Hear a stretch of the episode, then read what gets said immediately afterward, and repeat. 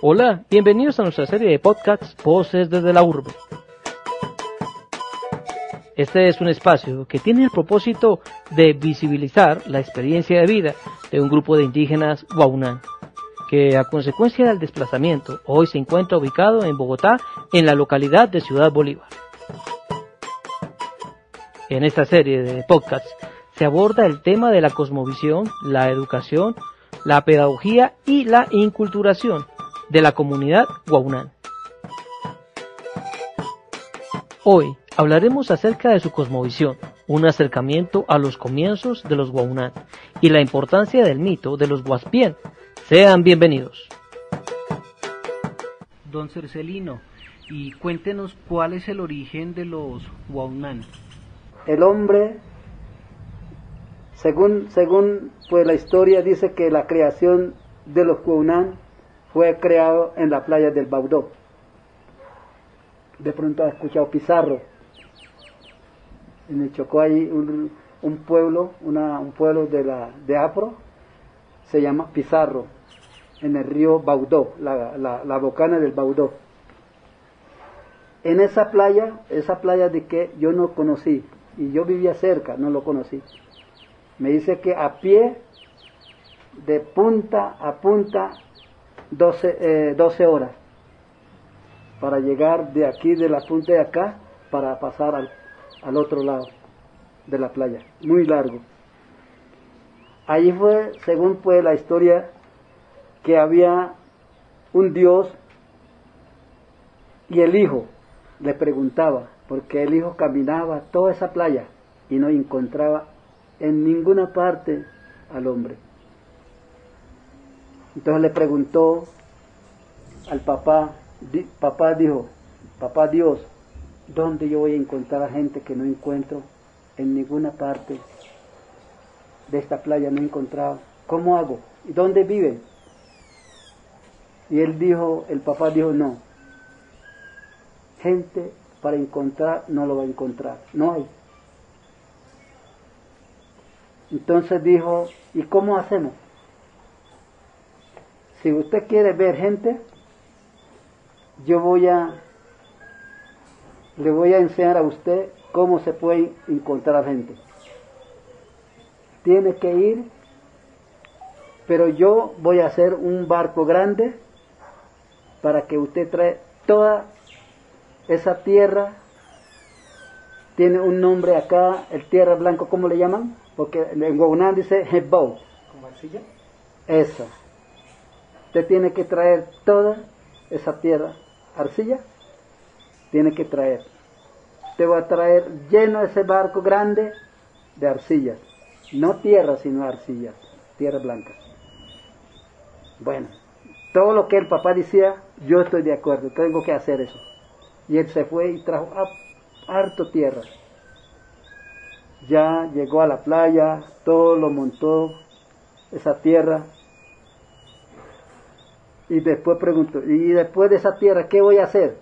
Pues usted tiene que hacer muñecos de, de. Empezó a hacer toda esa playa, todos los muñecos de, de, esa arcilla. Se acabó la, la, la, arcilla, volvió otro vuelta a traer. Todo llenó esa playa a punta a puntas, todo de muñecos. Ya cuando estaba listo dijo, ¿qué voy a hacer? ¿Cómo hago? Vaya, dígalo, que mañana amanezca a la imagen de nosotros, hombre, a imagen de nosotros. Se fue allá y le habló, mañana usted puede, este, este muñeco, todo es hombre, humanos. Y se vino para la casa. Y dijo el papá, mañana cuando va, no va a salir afuera. Solamente desde el monte usted mira. Si todo usted ve gente, hombre, todo hombre, ya usted viene y me, y me dice a mí y después yo voy allá y voy a hablar con ellos. Y el muchacho pues, con ver gente, se fue por la mañana, como dijo el papá. Cuando fue a mirar, todo muñeco todavía. Se puso como triste y se vino.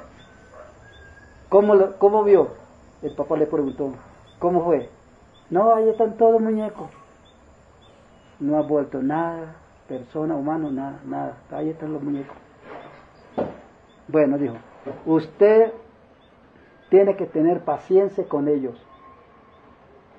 porque ellos de pronto no va a obedecer a usted lo que va, lo que va a decir usted, no se van a obedecer, no van a obedecer. Y usted va a tener paciencia de eso, dijo sí papá, tengo que tener paciencia. Bueno, y preguntó dos veces, ¿sí o no? Dijo sí. Todo lo que ellos, pues yo quiero ver personas estar con nosotros aquí. Eso que yo quiero ver. Pero si ellos desobedecen, pues yo tengo que tener paciencia. Bueno. Entonces ya el papá dijo, mañana amanece todo ese muñeco, todo hombre humano, como nosotros, la imagen de nosotros. Ya el otro día por la mañana él salió, uh, cuando llegó allá se veía lleno de hombres. Todos caminaban, hablaban, pero él no salía afuera, sino del monte lo miró. Y todo desnudo. No, habían no tenían ropa, nada. Desnudo. Bueno, regresó a la casa y preguntó el papá, ¿cómo lo vio? Ahora sí ya hay gente, ¿verdad? Todos hombres y mujeres. Y yo voy a qué, ¿qué hago yo porque no tienen ropa? Están desnudos. Bueno, vaya, ahí está el barco, se va a traer en tal parte. ¿Y qué ropa lo voy a traer? Todo lienzo. El lienzo es una tela blanca, como tela, que no es cualquier tela. Solamente aquí en Bogotá, yo una vez vi en el centro, el lienzo, que ya, ya no había, en todo almacenes ya no hay. Antes sí había mucho, porque hacían toldillos de lienzo, parumas de lienzo, taparrabos de lienzo, camisa blanca eran todos los indígenas. Se fue el muchacho y al mediodía llegó con poco de ropa, de hombres y de mujeres. Ya puede, dijo, ya puede salir a hablar con ellos. Sí, claro, usted puede llegar y lo va repartiendo. A cada uno, de mujeres, en la paruma, de hombre, taparrao y la camisa. Pero después dijo, no, solo, solo taparrao. Las mujeres se con paruma.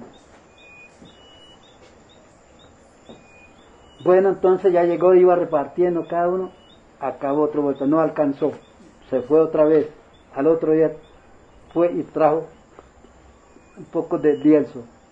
Ya repartió, todo alcanzó, pero había cantidad de miles de gente. Ahora, ¿qué voy a hacer? Ah, mientras tanto eso, ya cuando él dijo, ustedes no pueden hacer nada, hasta que yo no digo, hagan esto, ahí se pueden trabajar. Pero mientras tanto que él iba a traer la ropa, empezaron a cortar bejucos, a cortar palos, porque tenían con, con, qué cortar. Entonces ya empezaron a armar como casas. Cuando él llegó, yo le dije que no hicieran nada. ¿Por qué obedecieron? Sí, porque tenemos que hacer una casa, porque ¿dónde vamos a meter? Tenemos que hacer casa. Así se el primer desobediencia, el hombre, y otro también ya, porque hay muchos, otros sembrando algo como para sembrar, para que tuvieran que comer. Y todos se desobedecieron ahí. Entonces ya, ya empezaron, ya dijo, el hijo dijo, bueno, esto es lo que quería ver gente y hablar con ellos. Ya tengo con quién hablar y ya tengo que caminar a conocer a ellos. Entonces la desobediencia, dijo él, usted tiene que trabajar para comer, tienen que trabajar, porque si usted no, los, no siembra, no hay comida. Si no trabaja, no hay con qué comprar las ropas. No hay que comprar herramientas y no trabajan. Todo eso fue el castigo le dio al hombre. Tenía que trabajar el suror para surar primero para comer. Bueno, ahí después tuvieron ahí mucho tiempo, pero después dijeron que tenía que salir al río San Juan. Pero no tenía en qué venir ellos. Pero entonces dijeron que había en una trocha tenía que llegar a un punto que se llama eh, Nonam, Nonamá, se llama Nonamá. Tenían que llegar ahí, porque ellos buscaban el nombre del, del, del, de la, donde podían llegar ellos, Nonamá. Ellos venían buscando a, a, ese, a ese lugar. Empezaron a caminar. Miles de personas caminando por ese trocha cuentan la historia que por ahorita hay una, un, una como una renajas, ¿cómo que llaman? Eh, donde ellos caminaron, dejaron huellas, tres metros de huellas, porque era mucha gente que caminaron, ¿por qué? ¿Por qué hizo la huella? Porque había un pájaro que se llama eh, el pavo, o también de una Bekul, el perdiz. Entonces ellos iban caminando cuando el perdiz se espantó y corrieron. Cuando ellos corrieron, dejaron esa, esa huella, tiene tres metros, dicen, que todavía está ese, esa huella. ¿Esa perdiz que nombra usted es la representación del Dios? Eh, ese es un pájaro normal, no tiene representación. Solamente pues es un pájaro, allá en el Chocó hay mucho. Uno sale a veces por la mañana y por la tarde ya empiezan a, a, silbar o cantar como, la, como gallinas, así. Empieza a cantar. Ellos duermen en los árboles altas. Cuando uno va con lámpara, así donde están cantando, uno va con lámpara y cuando ahí sentado uno coge con la escopetica o con la flecha y lo mata. Con respecto, digamos, a, los dioses, eh, los Guaspien, por ejemplo, se, se representan, como ya lo habíamos dicho, como espíritus, ¿no? Sí. Los dioses, ¿cómo se representan en el territorio, allá en el Bajo Baudó? ¿Cómo se representan ellos? Bueno, el dios, el dios se representa como espíritu, no es como persona. Porque eso tampoco, en ese momento, pues de pronto eran como, como uno, como persona. Pero después cuando ellos lo crearon al hombre, ya se desaparecieron, ya no, ya no vía como hombre. ¿sí? Entonces son espíritus también, Dios es el, espíritu de Baunán, esos son espíritus. ¿sí? Entonces cuando ellos caminaron, cayeron al San Juan, a un punto que se llama Nonamá. Ahí hicieron pueblo, tuvieron el pueblo en, en Mungiró, otro pueblo hicieron en Durabdur, otro pueblo hicieron en Nonamá. Cuatro pueblos. Arriba de Nonamá había otro pueblo grande. Entonces, ahí tuvieron mucho tiempo, toda la vida. Y ahorita cuando ya llegaron los, los, los, el, el, el, que los católicos, el, el padre, cambiaron el nombre. Ya no era Nonamá, sino eh, ya pusieron, primero era Nonam, eh, Nonamá. Entonces ahora ya pusieron diferente. Entonces todo se cambia. Pongamos aquí Bogotá, Bogotá, Bagatá, y ahora es Bogotá. Así todo lo van cambiando los nombres de los que eran anteriormente los nombres. Y ahí tuvieron mucho tiempo. Después de eso fue que ya vino el diluvio. Después del diluvio, el, diluvio que vino, ahí dice Duat Behim, Duat. Magduadau on Ohimanum Japan, murieron muchos, todos casi. Porque ellos hicieron ahí uno subiendo por el río San Juan encuentra una montañita pequeñita que era grande antes. Ahí era sagrado, no pueden clavar una, una palanca a ese, a ese punto de tierra, no podían clavar, sino que todo era calladito pasaban. Pero ahorita no, ya todo se han cambiado mucho. Dur Abdur. Hasta aquí el mito de los Guaspien. Los invitamos a seguir escuchando nuestra serie Voces desde la Urbe, porque los Guaunán tienen mucho que contarnos.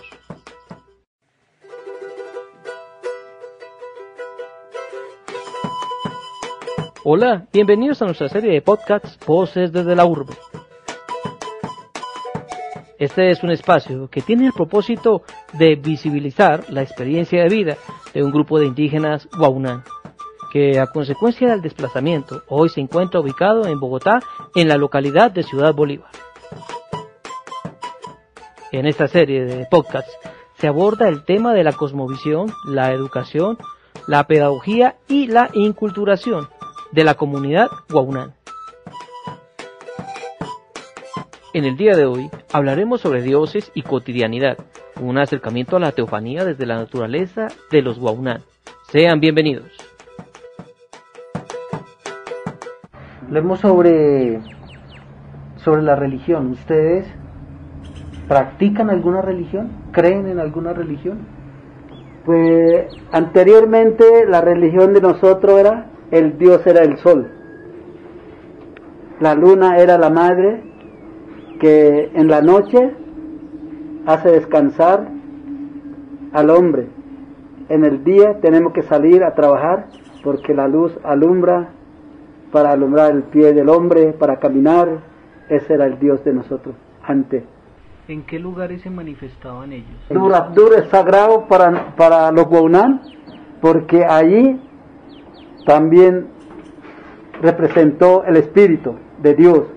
Entonces dijo, esta tierra es sagrada. El día del diluvio, cuando va a haber esa, esa montañita de tierra, no se va, eh, o sea, no se va a tapar con agua. Eso cada vez que sube el agua, como que sube también. Entonces, ahí fue que salvaron los Waunan, no fue todo, varios salvaron. Y de esa misma pues estamos aquí nosotros, de lo que salvaron. Es decir, que estos dioses siempre se van a manifestar en el territorio. En el territorio. Donde viven ustedes, se manifiestan allá. Pues, como los Guaspién, por ejemplo. No, el Dios, el Dios que creó está en toda parte, no solamente allá, no solamente allá. Porque si yo estoy aquí, yo puedo invocarme a Dios, Él me escucha. Porque Él, el Dios de nosotros, de los Gounam en ese tiempo, porque ahorita uno mira de la escritura, es por igual todo. Entonces el Dios de nosotros era así.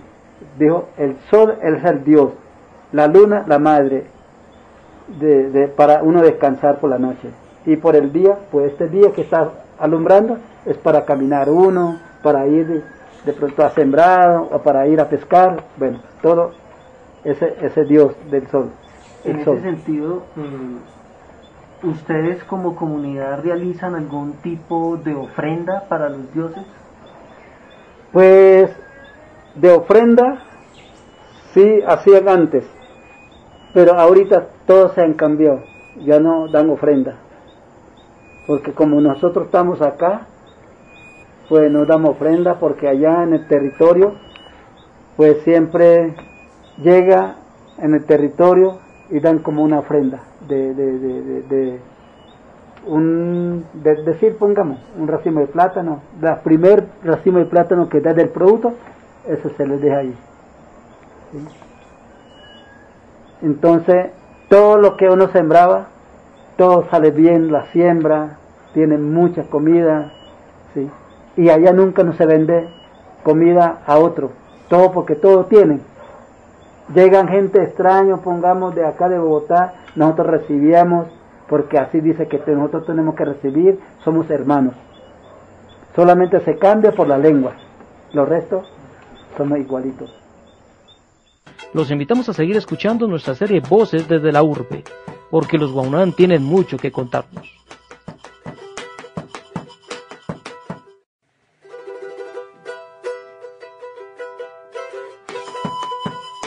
Hola, bienvenidos a nuestra serie de podcasts Voces desde la Urbe.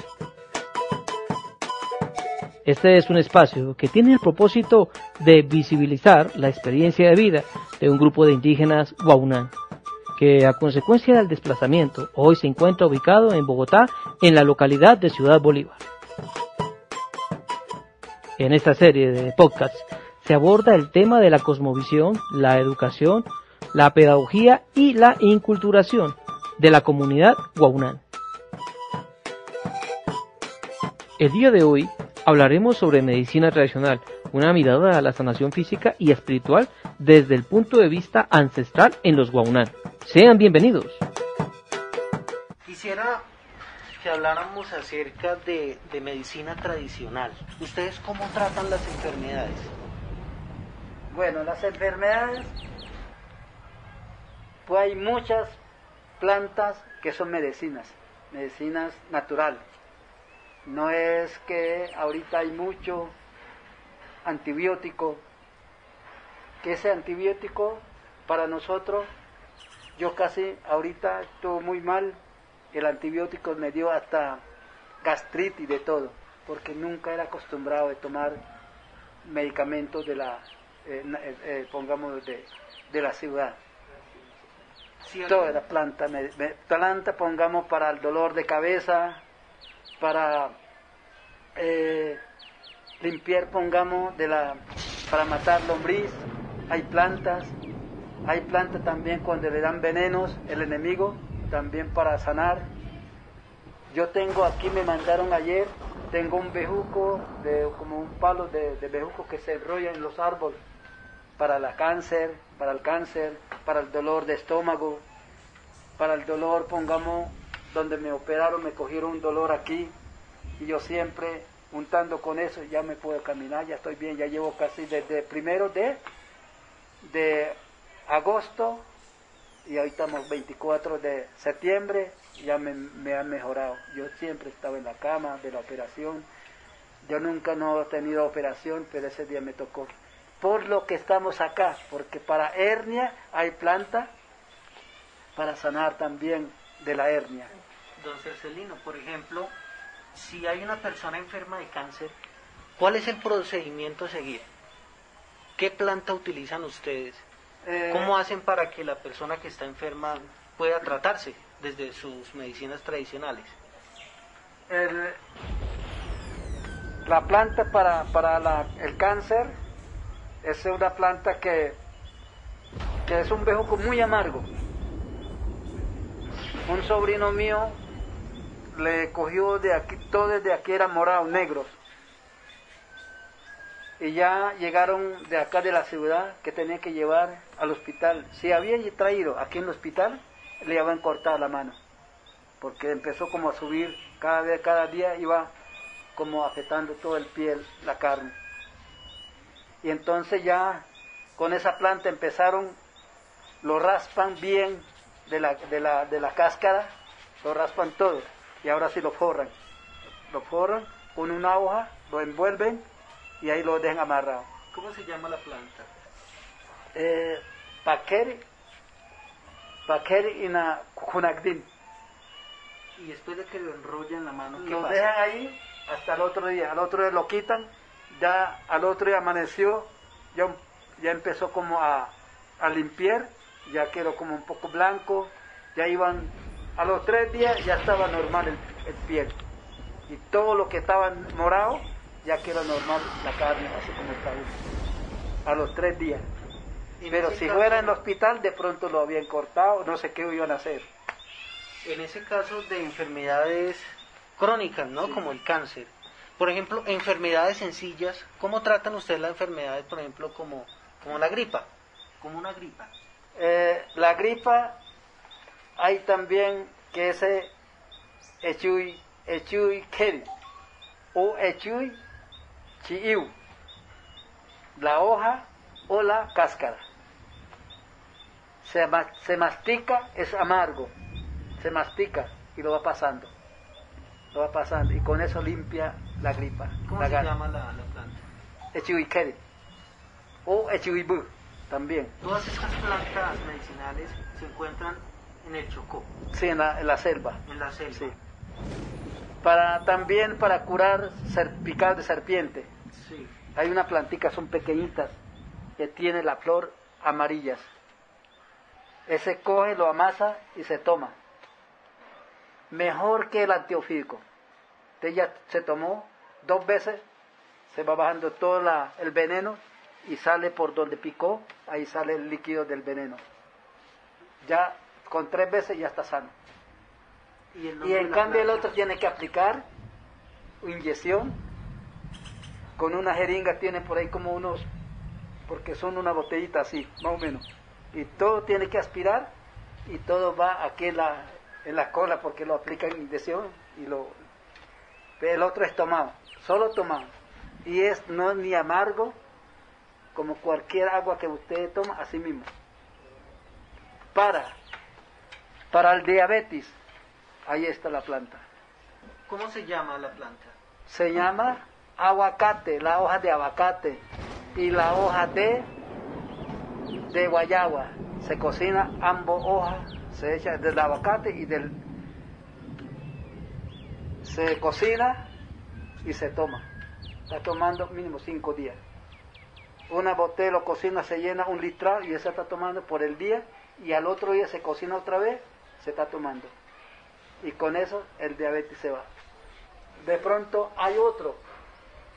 En una casa vieja, casa, el techo ya viejo tiempo, se produce una planta que son pequeñitas.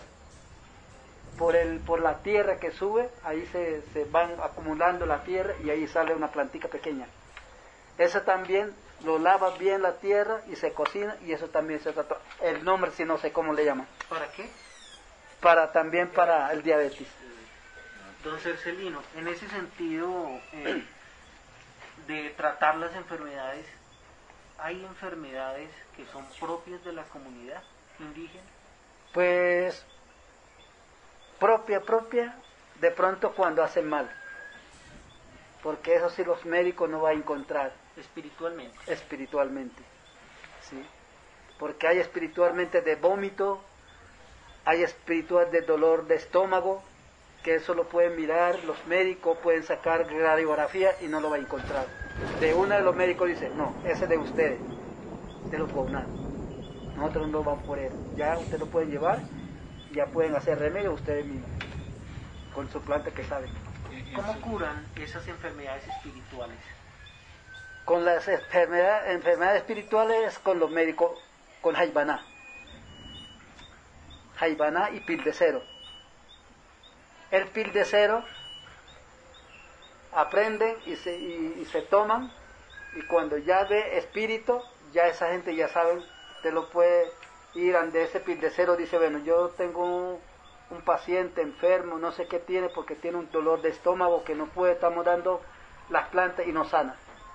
Él dice, bueno, tal espíritu está dentro del estómago o dentro del cuerpo que duele en la pierna o en los brazos, eso es un espíritu, que tal espíritu está.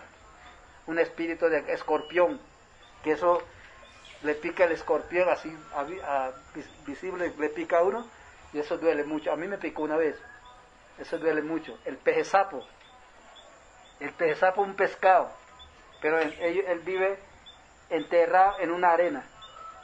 A veces uno va caminando sin zapato, escalzo cuando lo pisó, el veneno pasa mejor que ese dolor. Una vez me picó poniendo un- un- una red, que es una red, yo le hice el chinchorro.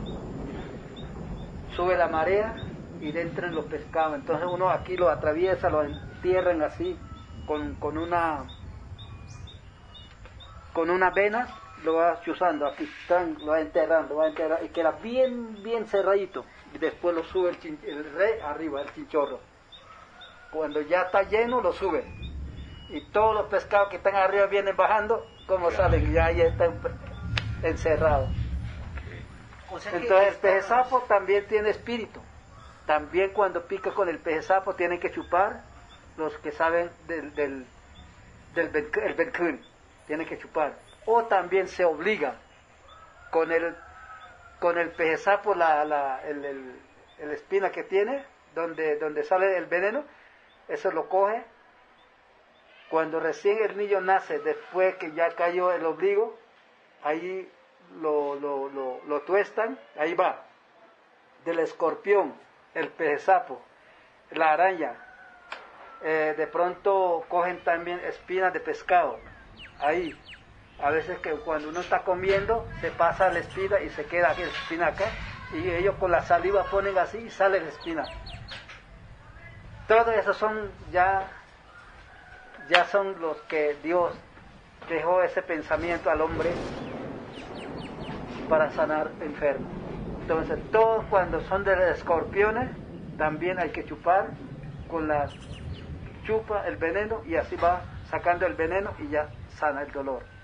Hablando de enfermedades espirituales, eh, de pronto estas enfermedades que acabamos de hablar son transmitidas por animales, ¿no? Sí, Pero hay enfermedades espirituales, que son transferidas o mandadas por un, otra persona, por un, Espíritu, un espíritu de brujo que también malo, porque hay, hay brujos que son Benkun buenos, hay Benkun malo, que también hacen mal.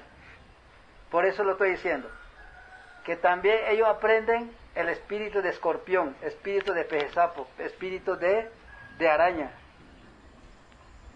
espíritu de, de dice, hay uno que allá hay en, la, en, la, en el territorio hay un, tierra que son como, como tienen varios huecos.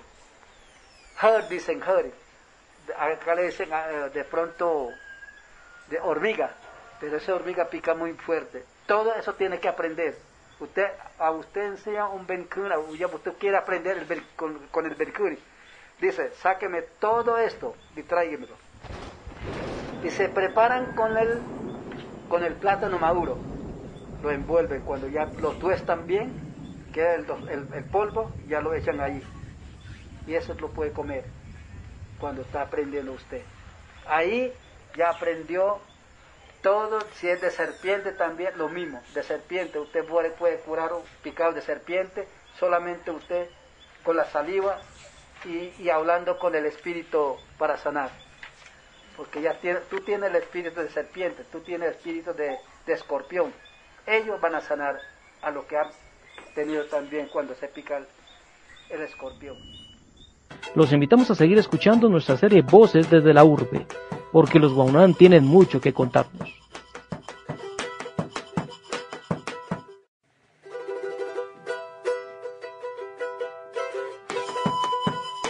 Hola, bienvenidos a nuestra serie de podcasts Voces desde la Urbe.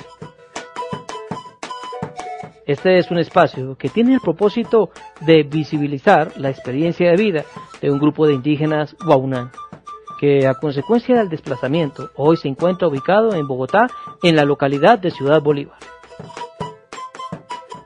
En esta serie de podcasts se aborda el tema de la cosmovisión, la educación, la pedagogía y la inculturación de la comunidad guaunán. Para el día de hoy hablaremos sobre formas de organización, una distribución de las jerarquías dentro de la comunidad guaunán sean nuevamente bienvenidos. Quisiera que habláramos acerca de, de las formas de organización. Centrarnos ya un poco acerca de esa organización que tienen en la comunidad. El cabildo. Sí. Entonces quisiera preguntarle, por ejemplo, eh, ¿qué pasa cuando una persona comete, por ejemplo, un delito? ¿Sí? ¿Cuál es el procedimiento a seguir cuando esa persona comete algún delito? Bueno, cuando ya esa es una organización que se conforma, el cabildo, primeramente pues tiene que conformar el pueblo, la comunidad. Ya después de que haya una comunidad, ya hay que haber una ley interno como el cabildo. Cuando una persona comete un error, lo castigan, lo traen primeramente, lo investigan, cómo fue, qué pasó, qué hizo, por qué hizo, en, qué, en, dónde, en qué partes, ¿sí? Entonces, pues, el, el, el, el, que hizo, pues yo, pues de pronto me buscó, me buscó a mí, o pues no, no me dejó de que me pegara, también yo también le di, pues lo lancé algo y lo rompí. Entonces fue, no sé, ahí van a ver, van a decir cuál es, cuál es el, el, el, el que van a castigar. El que buscó primero o el que vino a buscar. Porque usted está en su casa tranquilo y vi- yo, un ejemplo que yo voy ante usted, ya usted no sé qué, y usted pues ya lo, no aguantó, de pronto usted me hizo algo y ya me...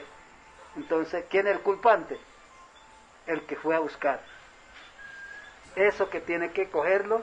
Ahora, si usted va a tener, si es leve, leve, leve, pues tres meses de castigo, va a limpiar los patios de, la, de la- las, las, las casas de las comunidades, a rozar patio, a limpiar canchas o a traer semillas. Mejor dicho, todos los tres meses tiene que trabajar, pero haciendo, trabajando. No es porque acá lo metieron en la cárcel, tú, hay que dar comida, no. Allá su comida de él, no van a dar comida. Solo lo que él de su casa tiene que salir comido para ir a trabajar. Tres meses. Cuando no, si es grave, lo mandan, pongamos, de la comunidad Guaunán del Chocó, lo mandan para acá, para el Cauca. Lo castigan en Cauca. Si lo pusieron un año, cinco años, tiene que rotar en todo resguardo. En todo resguardo. Tiene que, llevar, de ahí tuvo un año, lo mandan a otro. Y así tiene que derrotar, hasta que pague su condena y ahora sí, sale. En comunidades Guaunán también o en diferentes en comunidades indígenas? diferentes comunidades. Pero los Guaunán todavía no han hecho, pero sí han hecho algunas, algunas comunidades. En los Guaunán, pongamos, pues nunca no he visto Guaunán que ha matado gente, pues peleando sí.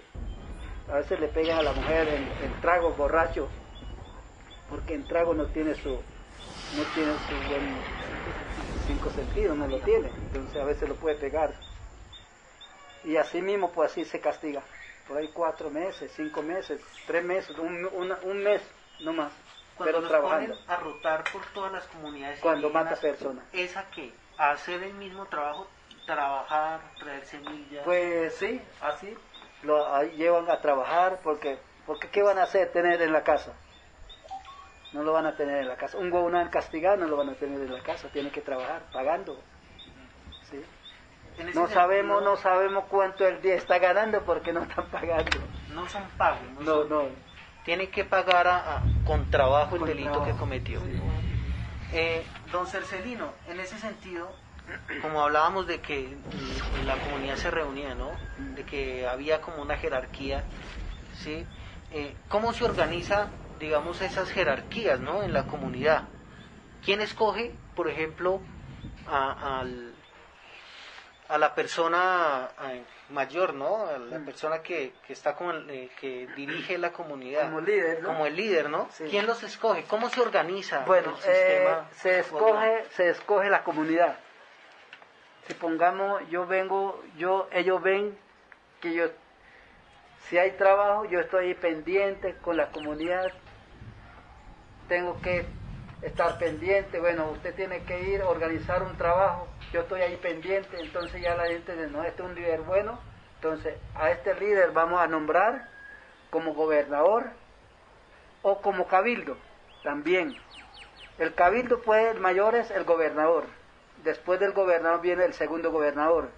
Si de pronto el gobernador principal no está, el segundo está ahí para una reunión. Él dice, bueno, usted me queda reemplazando por mí y cuando ya usted, yo vengo, me cuenta qué hablaron, qué fue, cuál, es el negocio que hicieron. Bueno, es así. Entonces ya, ya el pueblo lo nombra. Si hay tres, son a veces hay que, ahorita yo he visto tres, anteriormente eran dos nomás. Dos eh, para nombrar, pongamos como gobernador.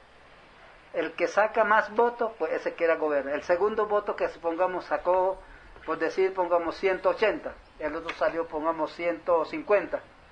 El de 180 como gobernador mayor que era. Y el otro que era el menor. ¿Sí? Así. Ya después de eso, ya se reúnen para nombrar los cabildos.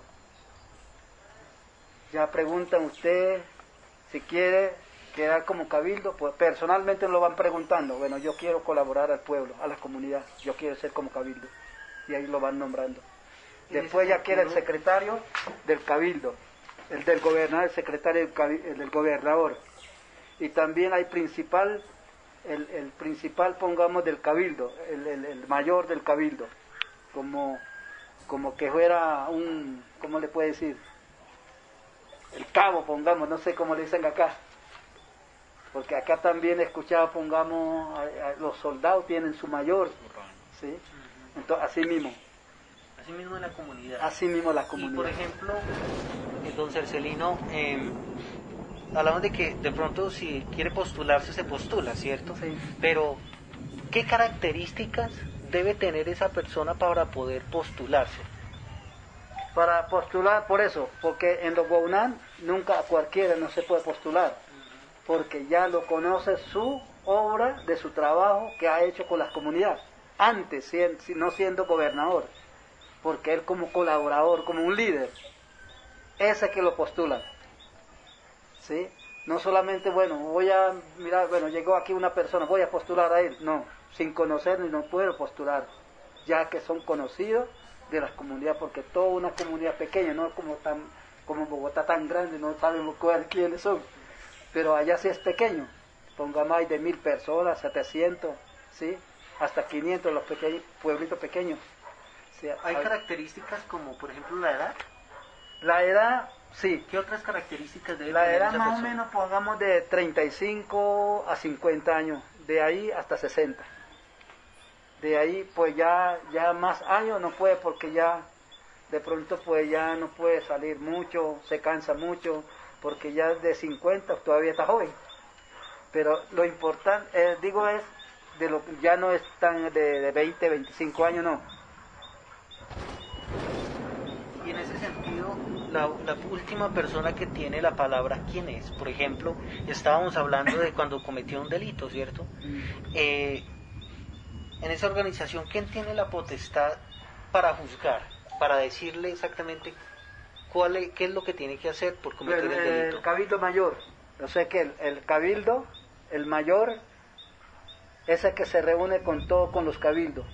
Ahí tienen que preguntar ya llegan, póngame el testigo, cuál fue el, problema, quién era el que buscó primero. Entonces ahí ya dice, bueno, si es grave, pues el, el, cabildo mayor ya la, autoriza. Hay que castigar porque hizo mal.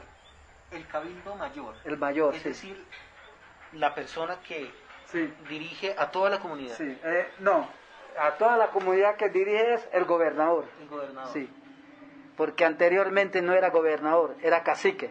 El cacique. El cacique.